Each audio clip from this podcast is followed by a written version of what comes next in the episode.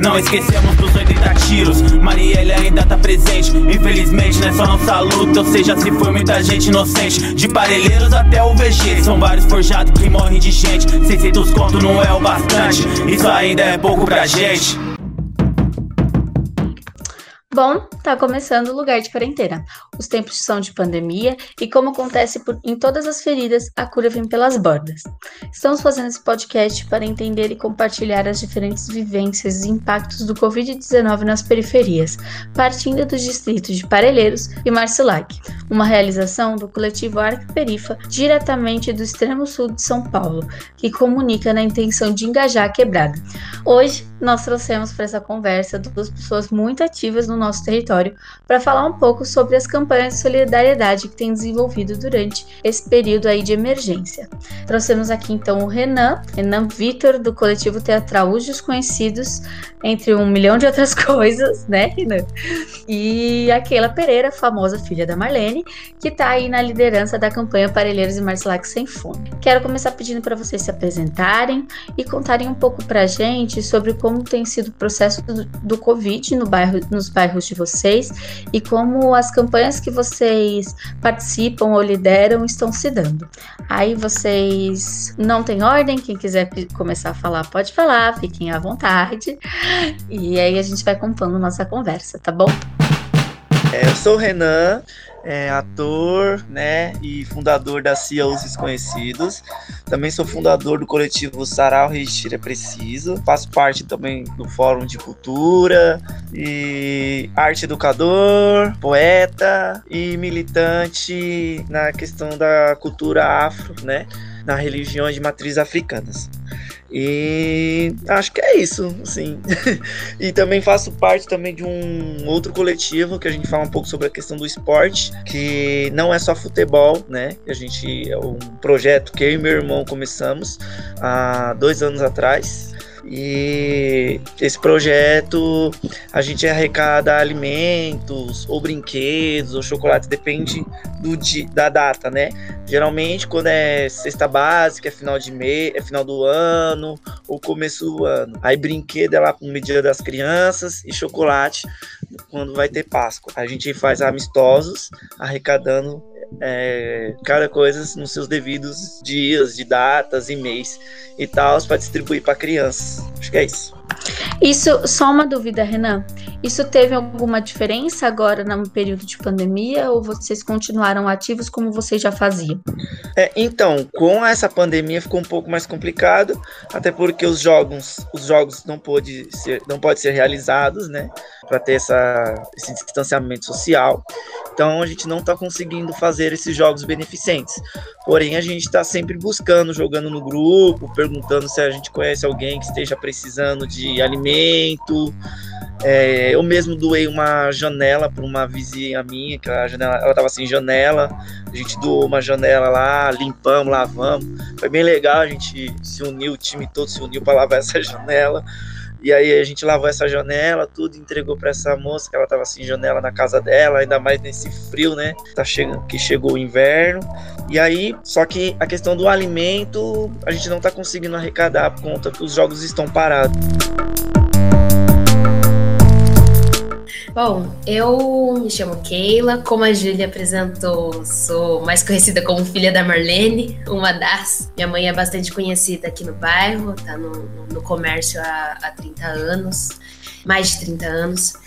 E, bom, eu sou também um pouquinho de cada coisa. Hoje eu sou estudante, faço letras na USP, moro em Parelheiros, sou militante é, pela cultura, do movimento estudantil, é, já fui inclusive candidata é, e sigo na luta. Sobre o, o, as campanhas de solidariedade, eu não, não venho de um movimento de, de assistência, então essa iniciativa ela surgiu com a pandemia mesmo, não que antes não houvesse necessidade, mas a situação ficou muito mais crítica, né?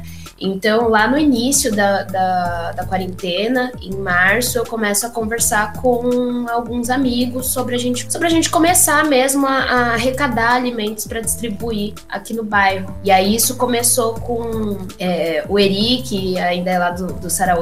Ah, inclusive eu fui uma das fundadoras do Sarauê, o coletivo aqui de Parelheiros também. Começou com o Eri, começou com a Júlia, começou com as minhas irmãs, minha mãe lá no restaurante. E a gente foi desenvolvendo e foi chegando cada vez a mais gente. A gente conseguiu distribuir nesse período pouco mais de, de 750 cestas, é, mas ainda muito insuficiente, porque a gente chegou a atingir mais de 500 famílias. É, e essas famílias hoje a gente tem o cadastro de todas elas, tem tudo sistematizado, mas é, a ajuda não consegue chegar o tempo todo. Mas a gente segue aí na luta, porque, enfim, a gente ainda está enfrentando uma pandemia, a situação ainda está complicada e é isso. Parelheiros e Marcilac sem fome. Nossa campanha de solidariedade que reúne juventude, comerciante, artista, artivista aqui em Parelheiros e Marcilac.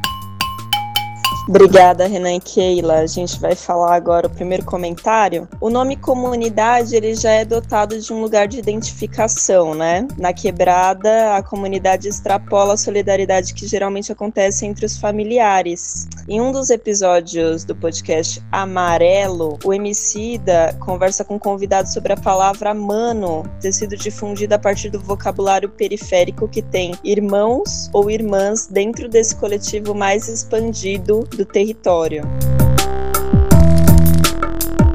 Essa prática, né, de solidariedade, essa prática de auxílio, ela não é nova pra gente, né? É, como o Renan traz um bom exemplo disso, de uma prática que vem antes da pandemia, de uma ação que vem antes da pandemia, porque a gente sempre sabe que é a gente pela gente, né? É, quando o poder público não se não cumpre seu papel, a gente vai lá e faz.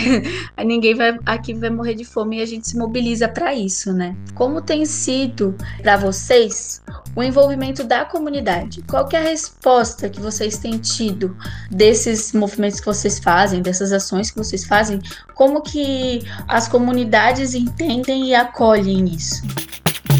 Referente a, a, antes, né, sobre essa questão do, do homicida tal, essa palavra mano da comunidade em si, realmente essa palavra vem totalmente periférica, porque a comunidade em si, eu acho que a comunidade ela vem muito anterior à periferia, eu acho que vem muito ligada à cultura afro vem de comuna, comunidade. Então, essas palavras, a cultura afro, ela vem muito nisso, né? De aldeia, a própria, a própria cultura indígena também, com essa questão da aldeia, que é, é um por todos e todos por um, essa coletividade, um mutu. Então, tudo isso traz essa questão da, de todo mundo junto, né? E a gente é, é, realmente, quando a gente percebe que, o, que as políticas públicas não estão chegando nas crianças ou na, na, na vizinha aqui do lado, lado, né, da, da Dona Maria que está precisando. Então a gente se mobiliza. A solidariedade, acredito que a solidariedade na periferia é muito maior do que em outros lugares, como por exemplo na elite. Tem um pensador que ele fala que eu só não me recordo o nome dele, que ele fala que quanto mais dinheiro você tem, mais você quer e pouco se compartilha. E já na periferia é diferente. Na periferia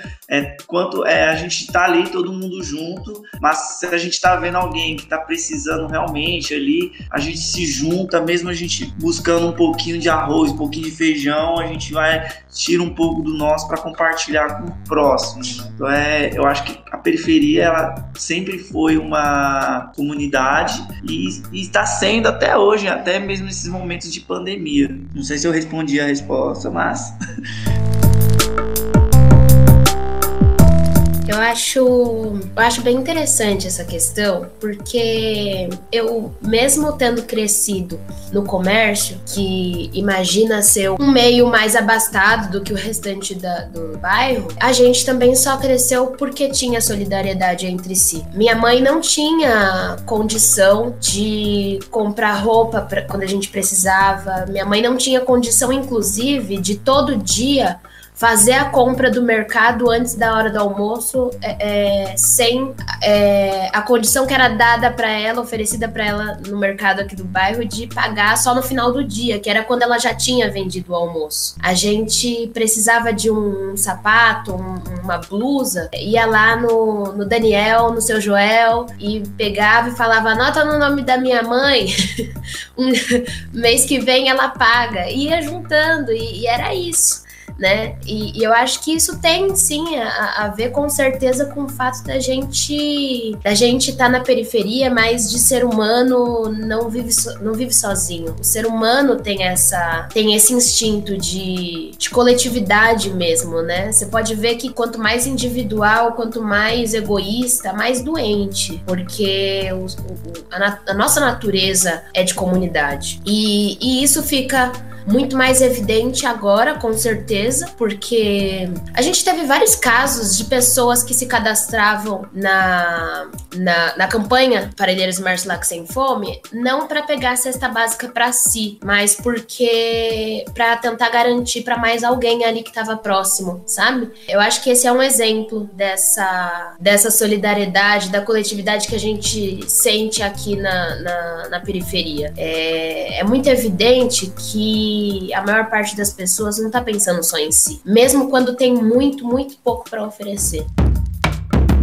Na avaliação das lideranças comunitárias ouvidas pelo Brasil de fato, as políticas públicas para o enfrentamento à pandemia são insuficientes e por isso a solidariedade une moradores contra a proliferação do coronavírus e a favor da sobrevivência. Em algumas regiões, comitês recolhem doações e organizam campanhas de conscientização na falta de informações necessárias sobre como enfrentar o vírus. A ida ao mercado, à farmácia, à feira, etc etc., também acaba ficando ao encargo dos representantes do comitê. Um bom exemplo de ação que corresponde a isso, né, é a campanha do Paraisópolis. Quando eu e a Keila começamos aí o processo do Parelheiros Marcilac Sem Fome, e aí eu fui fazer minhas pesquisas, teve uma frase deles que ficou muito forte para mim. Então, tem política pública para salvar os bancos, tem política pública para salvar os shoppings, mas não tem política pública para salvar as favelas. Das campanhas que vocês lideram, onde vocês veem que, que existe a necessidade de crescimento? O trabalho já alcançou o, de, o ideal dele? Ou ele teria que crescer mais para corresponder ao que vocês imaginam?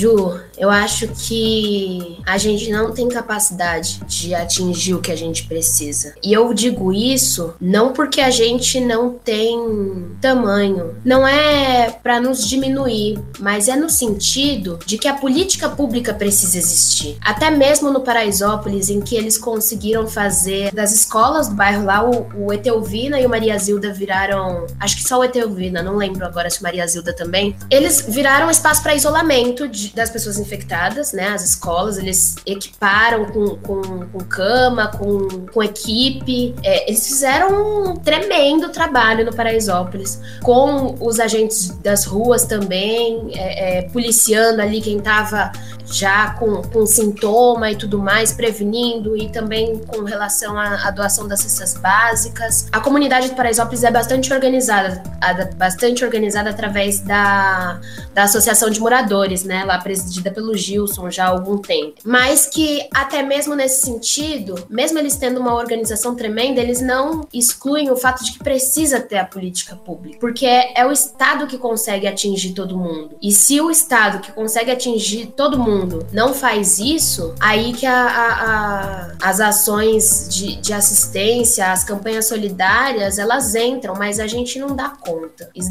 é uma coisa gigantesca, é uma coisa que precisa realmente de uma estrutura muito, muito maior, né? E aí eu acho que, assim, a nossa, a nossa campanha, para ela atingir o, o que a gente espera que ela atinja, ela precisa de não só muito mais cesta básica, mas muito mais política e consciência para esse povo todo também, sabe? Acho que a gente precisa ter muita mão aí para chegar nessas pessoas e debater na real tudo que tá acontecendo, todo o abandono, inclusive, que a gente a, a gente tem sofrido nessa pandemia, é, a negligência, porque é isso que está entregando as pessoas para a morte. A gente está numa situação em que as pessoas. A, a gente tem algumas dicotomias. Não existe. Estamos numa crise, que o desemprego é grande, que as pessoas não têm como garantir a renda, e ao mesmo tempo a gente também tem a situação de que os mais pobres também são os que têm que sair de casa para trabalhar, senão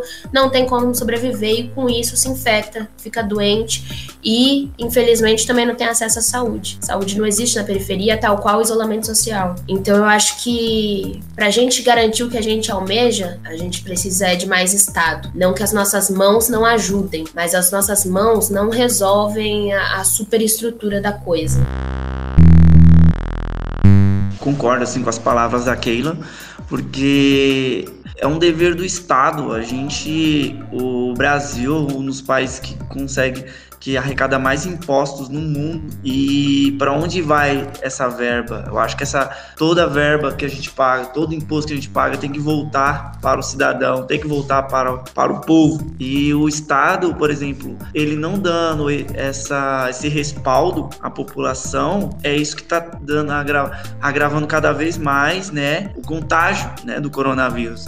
E o que a gente faz acaba se tornando o mínimo. A gente não vai conseguir chegar no local ao qual o Estado pode chegar. Como aquela disse, o Estado ele consegue alcançar maiores números, né? Porque nesse momento nós, nós estamos falando de vida e automaticamente estamos falando de números. Quantos, quantas vidas a gente pode, quantas vidas o Estado pode salvar? Quantas vidas eles podem salvar, né?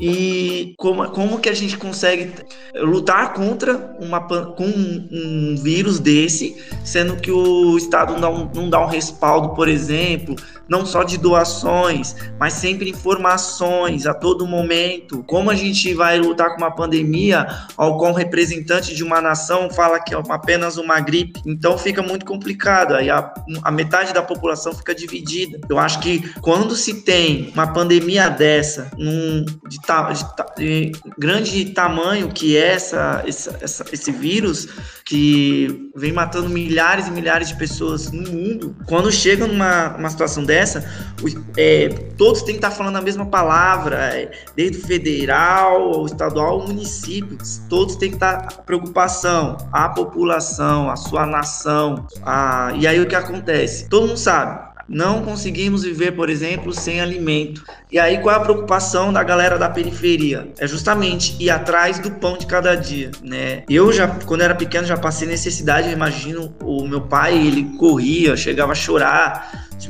é, de madrugada por conta que não estava conseguindo levar o pão, né, para dentro de casa. E, e aí a, a população periférica fica desesperada porque não tem um respaldo do, do Estado. O auxílio vem totalmente precarizado porque muitas pessoas da periferia não recebem esse auxílio e outras pessoas que nem talvez nem tenham nem precisem desse auxílio estão recebendo. Um desses foram vários soldados do exército exército que ganharam o, o auxílio emergencial, foram até divulgado tudo. Então, ou seja, problema no nosso país, realmente, a gente tem que continuar cobrando o Estado e as políticas públicas para que chegue realmente na população que necessita dela. Então, a gente tem que estar, tá, o, é igual a Keila falou, o Estado tem que dar esse respaldo.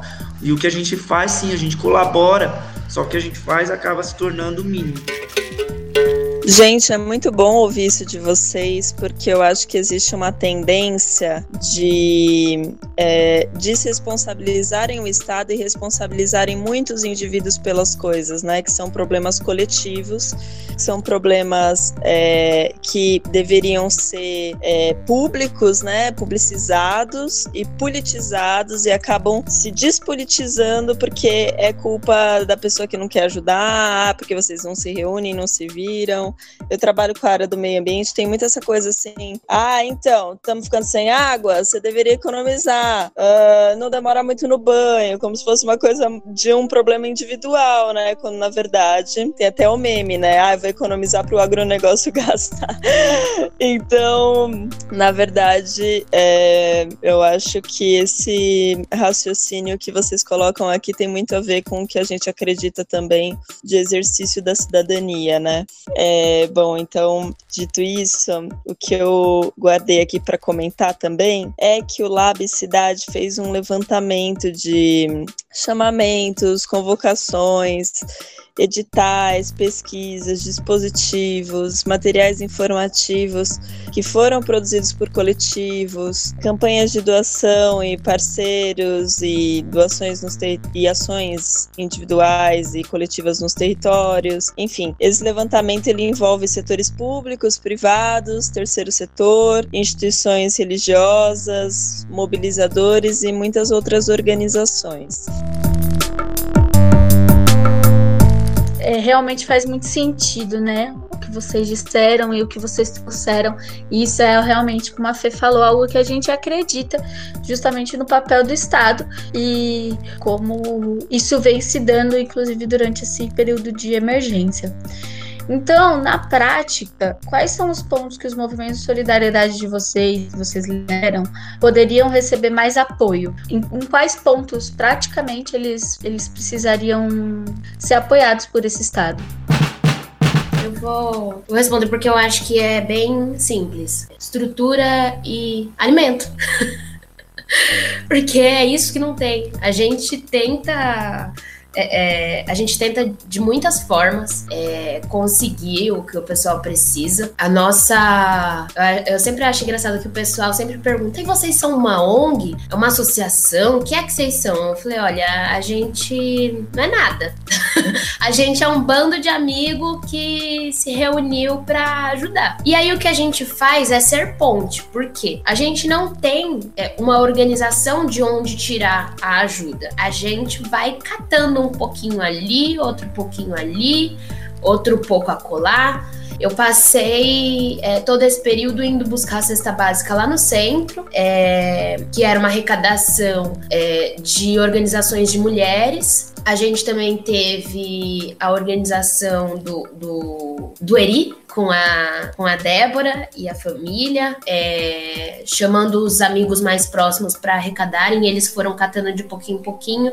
E, nesse período, eles conseguiram mais de, de, de, sei lá, mais de umas 25, quase 30 cestas só entre os amigos mais próximos. É, teve o, o Gustavo também, daqui de Parelheiros, artista. Ele e mais uns amigos conseguiram também arrecadar mais de 9 mil reais e compraram também cestas e entregaram na nossa mão.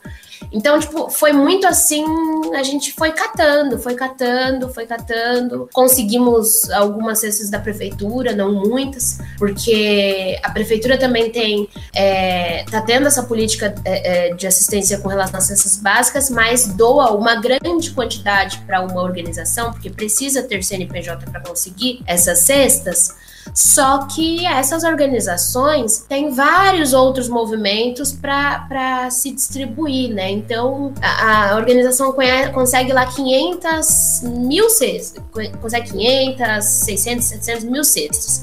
É, quando a gente, quando vai chegar lá na ponta, chegou 40. É, não dá conta da nossa demanda. Então, eu acho que o principal que a gente precisa, se for para pedir uma ajuda, é o alimento e a estrutura. Eu não tenho, eu não tenho, por exemplo, carro para chegar em todo mundo e, e nenhuma das pessoas que estão na campanha tem. E a gente procurou, inclusive, fazer o máximo de esforço para que as pessoas não tivessem que sair de casa para buscar a cesta. Essa é uma das, uma das características que a gente carregou durante esse período. O máximo que a gente pudesse de fazer para que as pessoas não se aglomerassem e a gente não tivesse que fazer essa, elas se deslocarem para pegar essas cestas, a gente fez. É, então eu também contei com alguns amigos para fazer isso. O restaurante tinha uma, um, um carro, aí eu pegava meu cunhado, a gente ia, o Eri também, a Alessandra, que é uma professora do Leda, que eu não conhecia antes, ela apareceu também durante. Ela é um dos exemplos que se, se cadastrou no, na campanha solidária para conseguir cesta básica para outra pessoa. Ela se cadastrou porque ela conhecia uma casa que só tinha idosos lá no Chacra Dourado. É, e depois, e aí quando ela se cadastrou, ela, ela explicou qual que era a situação e ela pediu: olha, quando realmente tiver o que entregar lá, me avisa que eu quero ir junto. E ela foi, a gente marcou, ela foi, e depois disso, ela fez várias entregas com a gente. Fez várias entregas. Então, é isso, estrutura. Não, é muito mais difícil também fazer as coisas sem estrutura. Total, Keila. É, a estrutura é tudo, né? Porque tudo que a gente vai precisar vai, por exemplo, vai transporte, vai gasolina, além dos alimentos também, é, formas, outras, é, álcool, álcool e gel que na, não tem, né? Realmente Muitas pessoas não, não, não conseguem comprar o álcool em gel, é, sabonete, formas também de é, materiais de higiene também, né? para poder estar tá esse contágio. Máscaras, eu acho que tem que estar tá entregando máscara todo o tempo para as pessoas. E, e, é isso, a estrutura conta tudo, assim, porque a estrutura, se não tiver estrutura, é, o projeto é muito difícil de dar continuidade. Tanto, tanto fala isso por conta até dos saraus que a gente realiza. Se, se não tem uma caixa de som, se não tem um equipamento de microfone, é meio complicado fazer um sarau. E esses trabalhos também necessita dessas estruturas. Então, realmente, a, concordo com você, a, a estrutura é, ela é o carro mão para dar continuidade nesses trabalhos. O aplicativo RA, Rede de Apoio Humanitário nas e das Periferias, que se escreve R-A-H, oferece um mapa com mais de 70 polos de apoio espalhados pela cidade. A ideia é incentivar que doadores e voluntários ajudem as iniciativas mais próximas de casa. Eu baixei o aplicativo e ele é organizado em uma parte com últimas notícias, que é a abertura, outra aba que se chama perto, onde você é, precisa autorizar o seu acesso a, o, o acesso à sua localização, para que também é, ele possa visualizar onde tem a iniciativa próxima a você, né? Aí tem uma outra que se chama Polos, que mostra todos os pontos cadastrados, outra de ajude para um apoio financeiro mais pontual ao RA, e outra que conta sobre, onde eles se descrevem que surgiram através das iniciativas dos movimentos pretos e periféricos do município de São Paulo para combater os impactos negativos dessa crise sanitária na periferia. Esse negócio para mim é uma novidade. Esse aplicativo, ainda mais aqui onde a gente mal tem internet, né, Brasil? Mas e para vocês? Vocês já chegaram a usar ou souberam de outro tipo de rede? Como que isso chega até vocês? Eu também, novidade isso para mim. Eu não conheci esse aplicativo. Já até anotei aqui para dar uma pesquisada. Mas que, que bom que estão surgindo outros aplicativos, outras formas para a gente estar tá atendendo a galera da quebrada. E é isso, precisamos de mais informação. Informação não chega, né, de forma clara na quebrada. Então, quanto mais a gente buscarmos informações para estar tá salvando dos nossos, melhor. Eu não conhecia também. A hora que, ela, que a Fernanda estava falando, eu já fui caçar aqui o, o aplicativo, baixei, achei bem interessante. Eu só, assim, isso é muito mais importante, eu acho, para quem está interessado em, em doar. Porque para quem realmente precisa, eu, eu enxergo pouca possibilidade de, de acessar esse tipo de coisa. Apesar, inclusive, de essas pessoas terem caído também em muitos golpes, é, é, entrando justamente em promessas de vale gás, em promessas de vale cesta básica, em promessas de de ajuda, né? É, mas no geral, é, a gente, a gente é, é, na nossa campanha, a gente ia atrás das pessoas sempre é, é, pelo WhatsApp, principalmente, mas também quando a gente ia entregar cestas a gente também se colocava ali aberto a, a cadastro. Então, nosso cadastro é algo simples que só serve, na verdade, para gente ter alguma forma de garantir prioridades. Então, no nosso cadastro, a gente pergunta quantas pessoas tem na casa, quantos são crianças, quantos são idosos, qual a renda se conseguiu o auxílio emergencial, inclusive, né? E com isso a gente vai ali tendo que, que dar alguma prioridade para alguns grupos, principalmente porque a gente nunca tem cesta para todo mundo. E aí, o que a gente sempre encontra são pessoas que não têm condição alguma de conversar pelo celular. Aqui em Parelheiros e, e, e na, em toda a região, né? Parelheiros, Marcilac, até em outros bairros mais próximos também, é, ali entre o Varginho e o Grajaú, é, não tem sinal, cara. Não tem sinal. A internet é ruim, ou as pessoas também não têm crédito, depende do Wi-Fi da praça, ou inclusive, muito vi nesse período também, as pessoas nem têm um celular, a pessoa tem um celular, ela não tem um celular que entre aplicativo. Ela pode falar pelo celular, mas é um celular, é um celular antigo. A, a desigualdade social também inclui aí, inclui uma exclusão digital. Então eu, eu acho esses, essas iniciativas muito boas, mas para atingir quem pode ajudar. Isso eu acho principalmente assim, ó, essencial, porque tem muita, muita gente mesmo que pode ajudar, que tem condição e às vezes só não ajuda por pura comodidade, de não querer ir atrás, saber exatamente onde doar, como doar. Então, se ela tem uma ferramenta dessa, facilita bastante. O, o, o aplicativo já está ali dizendo onde é que precisa, onde é que a galera tá organizada, né? Eu acho que isso é bem interessante. Mas eu acho que para o público, para a galera que está precisando mesmo, esse lance do aplicativo, ele ficou bastante excludente. E a gente viu isso também, principalmente através do, do próprio auxílio emergencial, né? Que tudo se resolve pelos aplicativos. Total. Quantas pessoas a gente teve que ligar, né, Keila? Chegou aqui, tá sexta! Liga pra todo mundo! Ai, meu Deus, a gente é muito doido. Eu quero primeiro agradecer a presença de vocês e a disponibilidade. Realmente, a gente tá junto em várias lutas e aí seguimos nessas lutas coletivamente. E queria pedir para vocês fazerem uma fala final aqui pra gente, contarem um pouquinho do, do que vocês acharam, de como vocês sentiram essa nossa conversa. E se vocês estiverem em algum lugar em que se encontra as informações da campanha, já deixa aqui para o público acompanhar. Ah, se for um número de telefone, que seja o um número de telefone. Se for uma rede social, deixa a rede social, para que a gente também possa dizer para o público onde vocês estão, tá bom? Eu vou falando assim, deixar a Keila para falar, porque ela como o trabalho dela está dando continuidade, né, que foi justamente por conta dessa pandemia que eles lançaram esse projeto e como o meu está um pouco parado nessa questão ainda, porque o nosso o que a gente está fazendo é bem mínimo. É, realmente a gente procura a galera da, da comunidade assim próxima.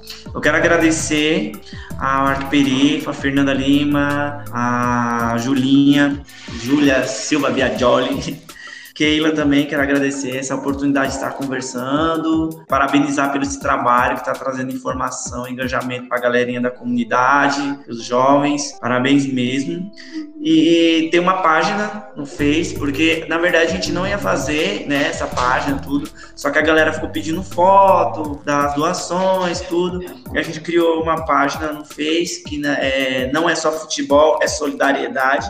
E quem quiser também procurar outros trabalhos que a gente também realiza, né? Tem o Sarau Recheira Preciso, a página do Sarau Recheira Preciso e a página da CIOs Conhecidos de Teatro. Lá também, quem quiser, tiver precisando de alguma coisa, só chamar lá na, no chat que a gente responde. A gente procura estar tá buscando outras informações para colaborar com vocês, tá bom, gente? Então, quero agradecer mesmo. Um grande beijo e valeu! Olha, sou muito, muito grata por poder participar aqui. Um trabalho que eu tenho uma admiração enorme, admiração enorme pela Júlia, que já é minha amiga há algum tempo. Fernanda, é um prazer imenso também te conhecer, trocar contigo. Eu já vou aproveitar e puxar daqui. A, a Fernanda perguntou no, nos bastidores é, onde que encontrava a gente nas redes. E a gente não fez nenhuma rede do Parelheiros e Marcilac sem fome. A gente, lógico, também estava bastante ocupado nessa questão de, é, é, do, contato mais puro ali com as pessoas, mas a gente devia sim ter feito. Isso estava no plano, o problema foi a quantidade de demanda que a gente já, já tinha cada um, né? Ninguém deixou de trabalhar durante a pandemia, é, inclusive tem sido muito mais difícil do que normalmente era. Eu, eu sou tão doida que eu nem sei me apresentar direito, porque uma das coisas que eu faço também atualmente é ser agente cineclubista da SP Cine. Eu estava trabalhando, prestando serviço para a Casa de Cultura na, na, antes da pandemia começar. E durante esse período a gente ficou com o trabalho todo virtual. Então a demanda de trabalho cresceu bastante e aí por isso que a gente acabou não conseguindo desenvolver tudo que a gente gostaria para a campanha solidária. Mas a gente continua e aí tem, eu fiz um WhatsApp meu só para atender o pessoal da, da campanha solidária, que é o fica no, no número 11 7264 8274 é sem o 9 na frente mesmo, eu não sei porquê. Foi o chip que eu comprei. E eu queria agradecer muito, é, principalmente, todas as pessoas que se envolveram nessa ação, porque eu tô aqui falando acerca do Parelheiros e Marcelac Sem Fome, mas eu não fiz absolutamente nada sozinha. Teve a Júlia, teve a Zileia, teve minha mãe, todas as minhas irmãs, meu, meu irmão, o Eri, a Debs, a Sandra, o Will, é, o Tiago, o Caio, meu companheiro, teve muita gente, eu ainda nem consegui citar todo mundo. Então, queria agradecer mesmo mesmo todo mundo aí pela força e que a gente siga em frente, que a gente ainda tem muita luta para fazer.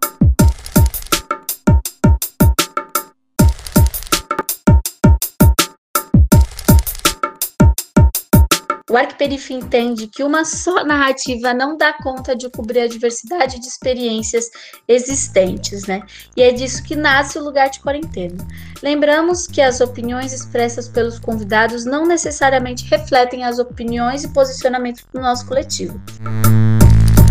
A vinheta da vez é na voz do Matheus Maurício da Silva, ou MCTH13 como é conhecido. É compositor, intérprete, mestre de cerimônia e produtor cultural. Residente do bairro de Parelheiros, extremo sul de São Paulo, começou jovem na música, já aos 13 anos. Em 2019, lançou o EP Versos de Bueiro, que conta com quatro faixas inéditas e mescla elementos dos gêneros trap e rap. Fortalece o corre dos artistas periféricos. Segue lá, MCTH13, para acompanhar o trampo que ele desenvolve?